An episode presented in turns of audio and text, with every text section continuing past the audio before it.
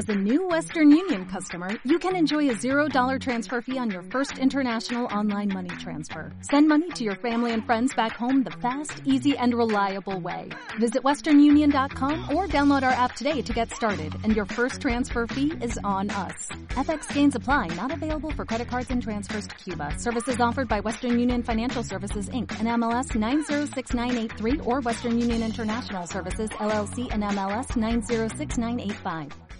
Eh, aguante Jorge, aunque sea de Ford. Bueno, obviamente usted está esperando a ver qué voy a decir porque saben que ayer yo no estuve. Eh, desde antes de ayer hubo un, un desborde prácticamente de versiones. Eh, me llegaron a ligar con un montón de cosas, inclusive eh, me llegaron a poner con el juzgado de Bonadío creyendo que era por el tema de la nata y Aníbal Fernández. Bueno, yo voy a decir la verdad porque no, no, no, no hice nada malo, o sea, no tengo nada que ocultar. Ayer hablé con un periodista que se interesó, quería saber la realidad, le conté a Alberto Moya lo que había pasado. Pero primero voy a hacer dos apreciaciones. Primero, no fue lo mío, y a vos te hablo Alberto Sabini, no tuvo nada que ver como ese día cuando vino Gendarmería con Edesur a cortarte la luz de la radio, que vos estabas robando energía. ¿Te acordás que yo firmé el acta? Dije, mirá que están cortando todos los cables acá, la radio se apagó todo, porque vos estabas hacía dos años robando la luz. Bueno, no fue como eso, Alberto, queda tranquilo, no fue como eso. Tampoco fue Osvaldo Chamorro, le digo, como cuando el hijo mató a un policía en la estación de La Plata. ¿eh? ¿Te acordás, Chamorro, que tu hijo, bueno, tampoco fue algo así. Lo digo por las estupideces que salieron a. Eh, la realidad es que sí, estuve detenido, sí, no tengo por qué ocultarlo, estuve detenido. Yo tenía en el año 2003 un Peugeot eh, 206, patente CSP eh, 855, CSP 855. Eh, ese auto lo vendí, creo que en el 2005, 2004, 2005 vendí ese auto. Muchos se acordarán del Peugeot plateado que yo tenía cuando, cuando mi hija inclusive estudiaba, 2005 2006 lo vendí. Mi hija estudiaba en, en Entre Ríos, todo- todos se acuerdan de ese auto, porque era, o sea, el que me veía, me veía con el Peugeot. En el año 2012 detuvieron a un cantante cubano, Teófilo Sánchez, un cantante cubano, Teófilo eh, Sánchez, eh, aparentemente lo tienen con droga arriba del auto y con un auto con la misma patente del auto que yo había vendido. Descubren que habían hecho un, un poncho, le dice la policía, es una especie de auto mellizo, no sé qué pasó con todos los números adulterados, un montón de líos. Entonces empiezan a rastrear la patente de ese auto y encuentran en la compañía de seguro de Alejandro Riva, que está acá en la 14 y 151, que yo aseguraba el auto ahí, porque es verdad. Yo durante muchos años aseguré ahí hasta que después me cambié a otra empresa por, por cuestiones que me, me servían más en la cobertura todo, pero yo muchos años aseguró los, los autos con Alejandro Riva. Como yo no había hecho la transferencia de ese auto, más allá que lo tenía, tenía todos los papeles, tenía hasta el American Tracer, todo, rastrean que yo había asegurado el auto ahí, que yo me manejaba con ese seguro, entonces designan un abogado, buscan un abogado de Verazategui y designan, y téngalo en cuenta, porque es un inútil, al doctor eh, Carlos Pichetto, un, un abogado no de segunda, de cuarta, de Ranela. El, el abogado era el que tenía que recibir eh, las, las citaciones, lo que fuera, para aclarar mi, mi caso. Esto viene de hace unos meses, que me encuentran a mí en, el, en esta investigación. Le mandan tres citaciones a Pichetto para que yo me presente a declarar, a ver cómo era la mano con el auto. Pichetto, este inútil de abogado, que todavía no lo fui a ver, seguramente mañana iré a charlar con él, eh, vive acá en Camino General Belgrano y Vergara, en la interse no y mm, no Vergara, la ¿cómo se llama esta? Eh, Touring Club, Touring Club. Le llegan las tres citaciones para mí y yo nunca me enteré, nunca me enteré. Obviamente, ¿qué hizo el juzgado? Habrá pensado que yo estaba en rebeldía, que yo no quería presentarme, que yo, y me mandaron a buscar. Me mandaron a buscar porque yo no me presenté a declarar para decir cómo cuerno era la mano con ese auto.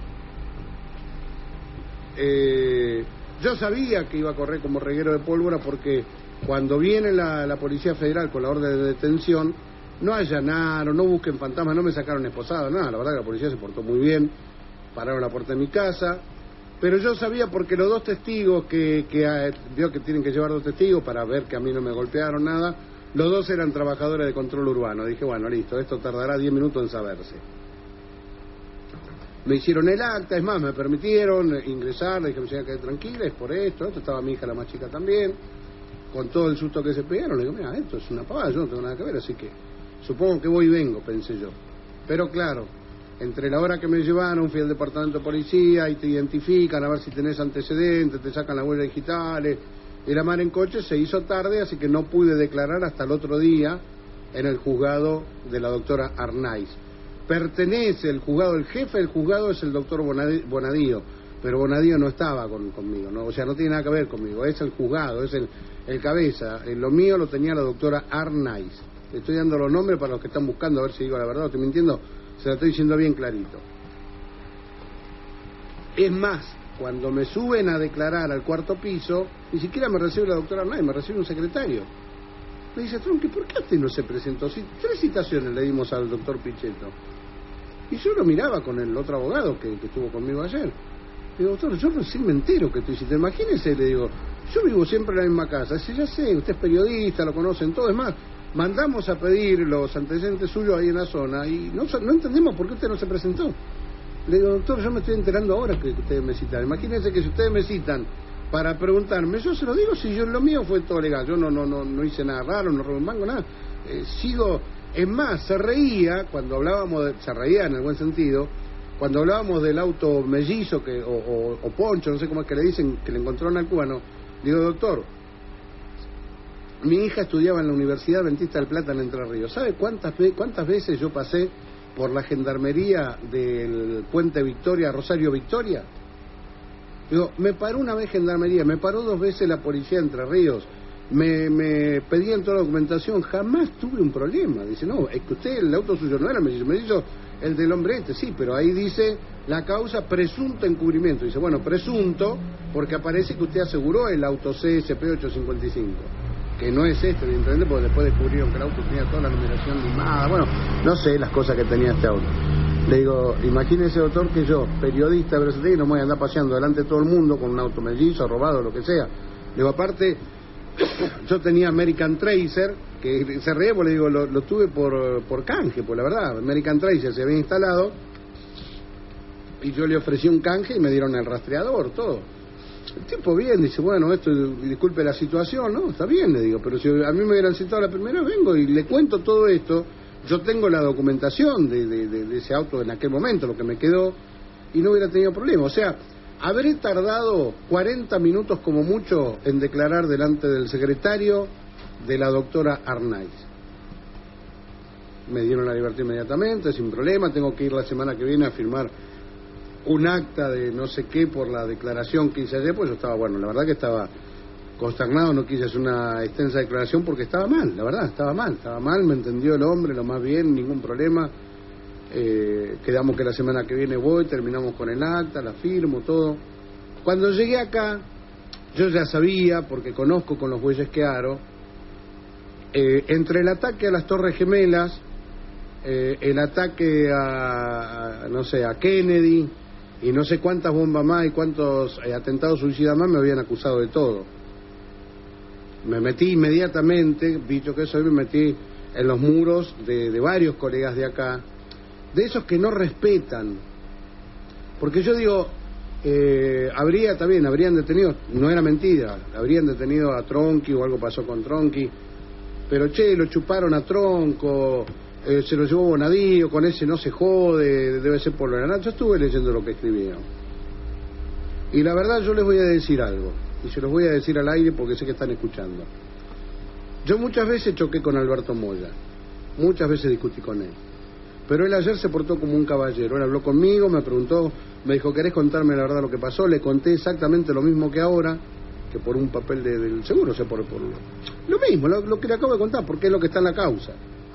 Eh, me dijo, eh, lo, puedo publicar? Sí, por eso te estoy autorizando todo.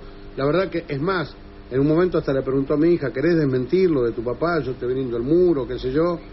Eh, mi hija se había preocupado y dice, pa, ese muchacho, no, no, lo, hizo bien. Le Después le expliqué, yo hablé con ella anoche, le dije, no, mira, lo que él quiso para evitar el, reguero de pólvora que corrió era si vos querías decir algo, pero mi familia ya sabe que no se tiene que meter en nada. O sea, eh, tienen que esperar que lo aclare yo, porque mi familia no, no está en el mundo mío, no, no sabe de periodismo, cada uno está en la suya.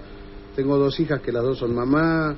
Eh, mi señora eh, es cosmetóloga, consultora de belleza, no tiene nada que ver con lo mío. Entonces estaban mal. Pero yo tengo que reconocer que a mí me trató con mucho respeto y se lo agradezco. Se lo agradecí a Alberto Moya ayer y lo quiero hacer al aire porque así como uno a veces discute o choca, cuando algo se hace bien hay que ser, hay que tener la entereza suficiente para contar la verdad.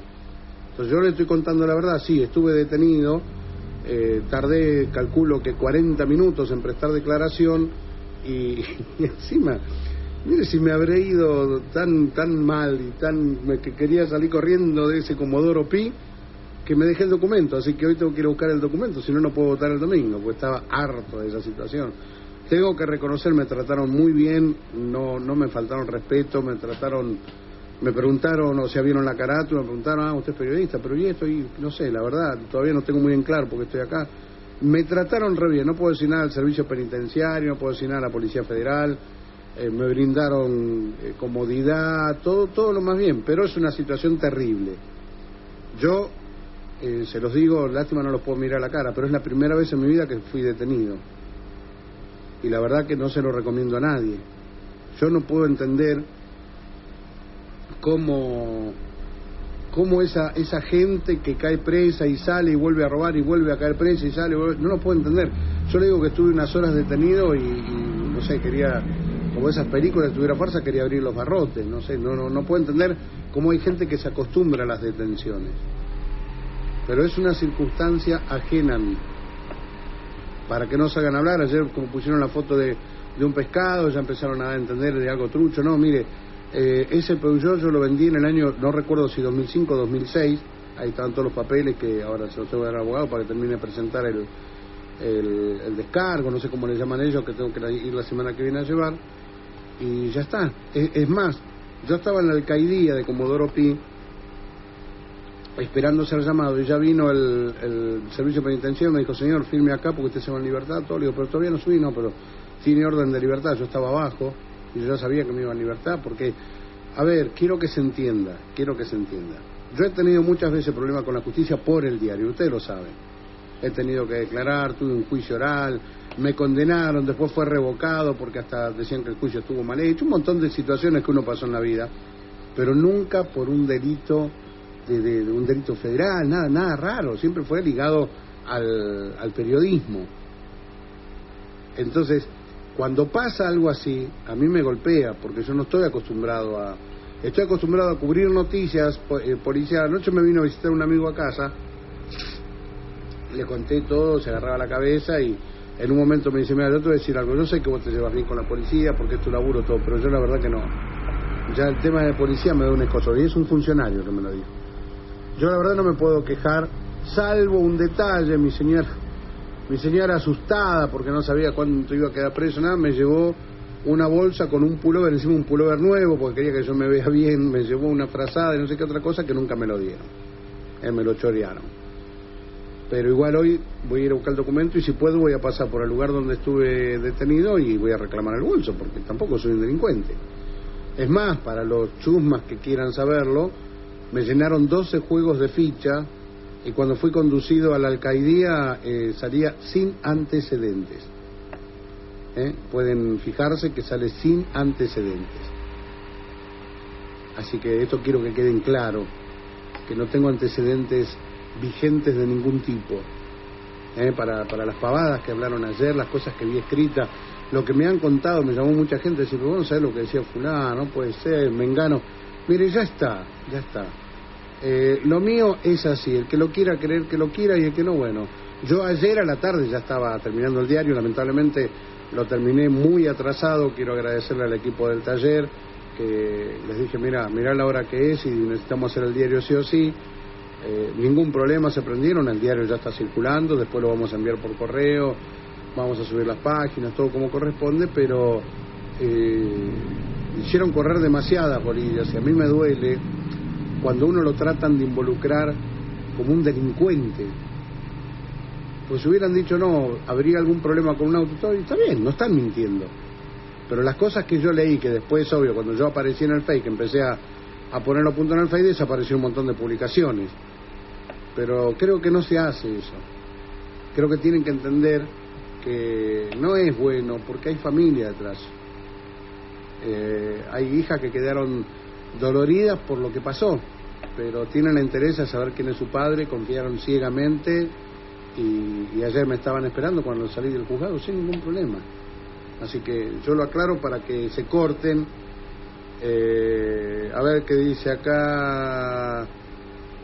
Eh, ya estabas por acá, me alegro, no te haya pasado nada, fue un susto nada más, un abrazo, nos vemos. Dice, te hubieras quedado un día más adentro ya que estabas convenciendo. Ah, no, no seas terrible, ¿eh? Sos terrible, César, ¿eh? un abrazo, amigo, un abrazo. ¿eh? Les pido perdón por la tos, pero encima que venía mal, imagínense que ahí no era un hotel cinco estrellas donde estuvo, así que realmente no, no es agradable. Por eso le digo la verdad que no los entiendo a los malandras que, que cada dos por tres van presos, no los entiendo. Yo le digo, estuve una noche y estaba desesperado. Y como yo soy muy transparente, les cuento inclusive dónde estuve. Estuve en, en lo que era el CPT, el Cuerpo de Policía de Tránsito, en la General Paz al lado del autódromo. Ahí están las alcaidías. Así que yo, yo seguro más de uno decir, pero no conté, ¿por qué no? Pero si, si es la verdad. La Biblia dice, la verdad te va a hacer libre. Yo estoy contando la verdad a ustedes.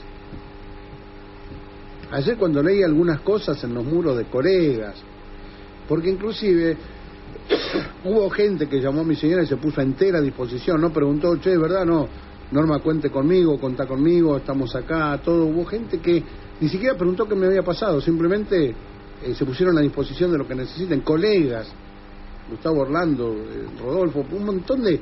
La negra Eva también me estaba llamando constantemente, mucha gente. Y sé que hubo otra gente que estaba preguntando, pues se quería enterar qué me había pasado. Entonces eh, llamaron acá, llamaron, hablaron con los, chicos de la radio, siempre hurgando a ver qué podían rescatar por ahí, ¿no? Eh, que les queden claro lo que pasó porque es exactamente la verdad, no hay no hay otra verdad, no busquen, digan, no, en realidad Trump que arregló, puso un millón de dólares porque porque es uno de los que mató a Kennedy, no, no, es tal cual, le estoy dando hasta hasta el número de patente del auto, muchachos, no, yo no tengo por qué inventar, le estoy diciendo lo que pasó. ¿Y sabe por qué se los cuento? Porque ustedes son mi audiencia porque no siempre están de acuerdo conmigo, porque saben que yo muchas veces digo cosas que ustedes no están de acuerdo, pero ustedes son mi audiencia. Muchos de ustedes me siguen hace muchos años, entonces yo no le puedo faltar el respeto con una mentira que mañana aparezca, no, en realidad Tronqui estuvo preso por esto, lo otro, va a ser condenado y lo van a fusilar en la Plaza de Mayo. No, yo les tengo que decir la verdad. Porque el diablo hace las ollas, pero no las tapa. Entonces yo no le puedo decir hoy una cosa y mañana ustedes descubren otra. Es la verdad. La causa para los que están es el juzgado número 11 del doctor Bonadío, que es el titular del juzgado, pero es la Secretaría 29 de la doctora Arnaiz. No sé qué más, no tengo número de causa, si no se lo da también. Pero no tengo por qué, o sea, yo les cuento la verdad, después ya quedan ustedes, muchachos. Eh, 40 minutos tardé. Lamentablemente, si a mí me hubieran llevado a la mañana, me tomaban declaración a mediodía y a la tarde estaba de vuelta y nadie se enteraba de nada, pero me llevaron a la tarde y hasta el otro día no me podían tomar la declaración. Es una cuestión técnica. Eh, les digo más, yo llegué al juzgado, son anécdotas que me voy acordando y se las comento. Yo llegué al juzgado federal a las 9 de la mañana y subí después del mediodía y después me entero, me lo dijo el mismo secretario del juez, que no me subieron temprano porque había falta de personal del servicio penitenciario porque justo ayer se reinició, no sé, los juicios de la AMIA, no sé qué estaba pasando ahí en Comodoro Pi, entonces llevaron un montón de servicio penitenciario a ese lugar. Y no había, mire lo que le estoy diciendo, de la planta baja que está la alcaidía al cuarto piso no había un policía que me lleve. Es increíble lo que les cuento, pero verdad es una anécdota, no le estoy diciendo, mire lo que me pasó, no, una anécdota.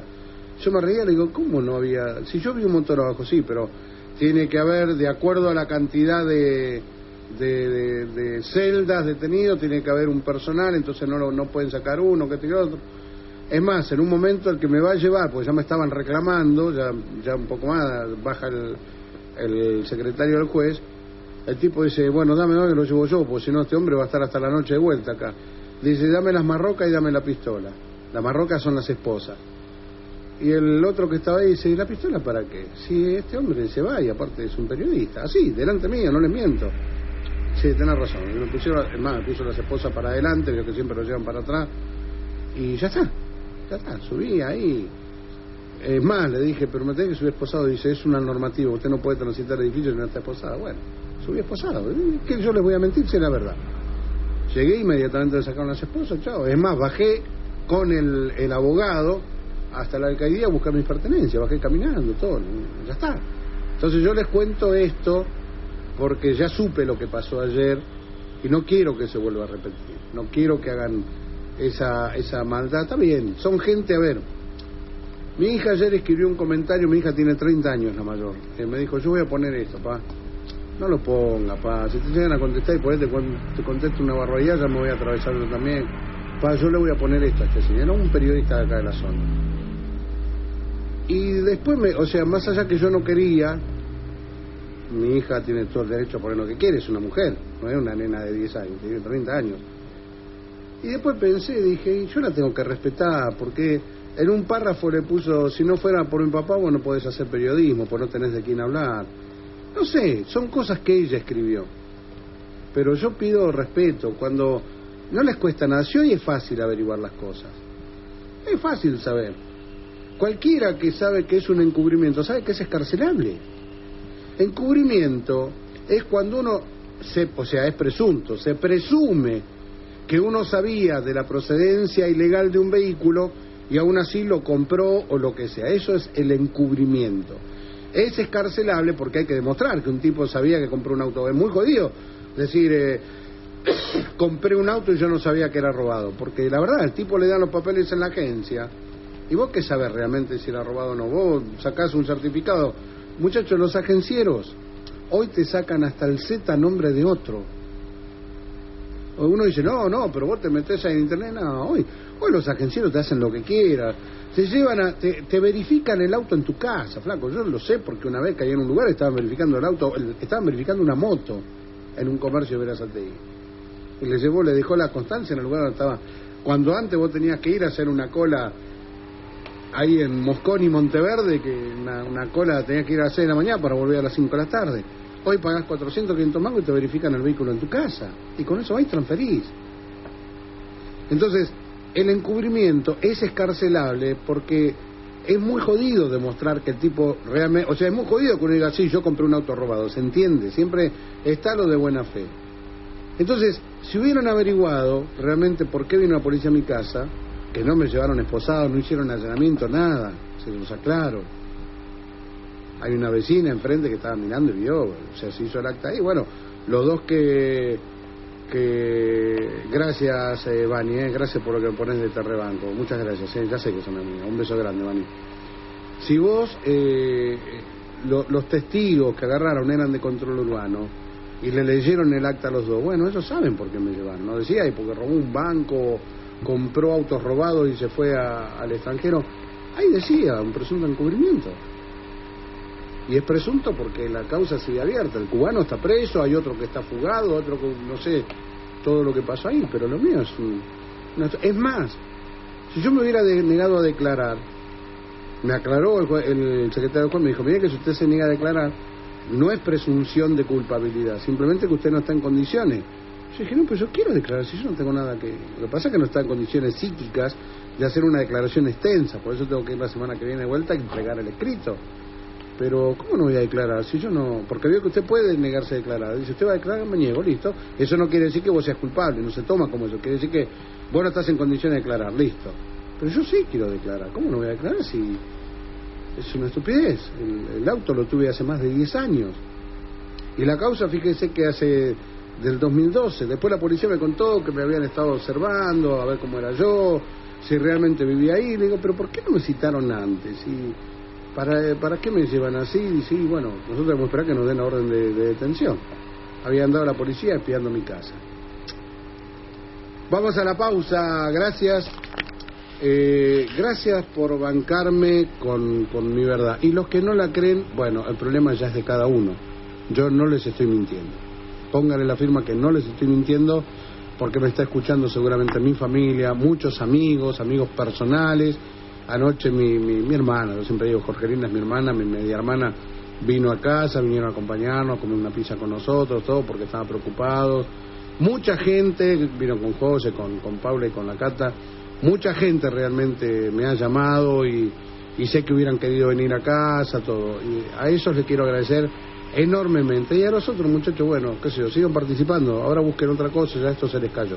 Vamos a la pausa. Como nuevo cliente de Western Union, puedes disfrutar de una tarifa de envío de cero dólares en tu primera transferencia internacional de dinero en línea. Envía dinero a los tuyos en casa de manera rápida, fácil y conveniente. Visita westernunion.com o descarga nuestra app hoy mismo y tu primera tarifa de envío corre por nuestra cuenta. Apliquen ganancias por cambio de moneda. No disponible para tarjetas de crédito y envíos a Cuba. Servicios proporcionados por Western Union Financial Services Inc.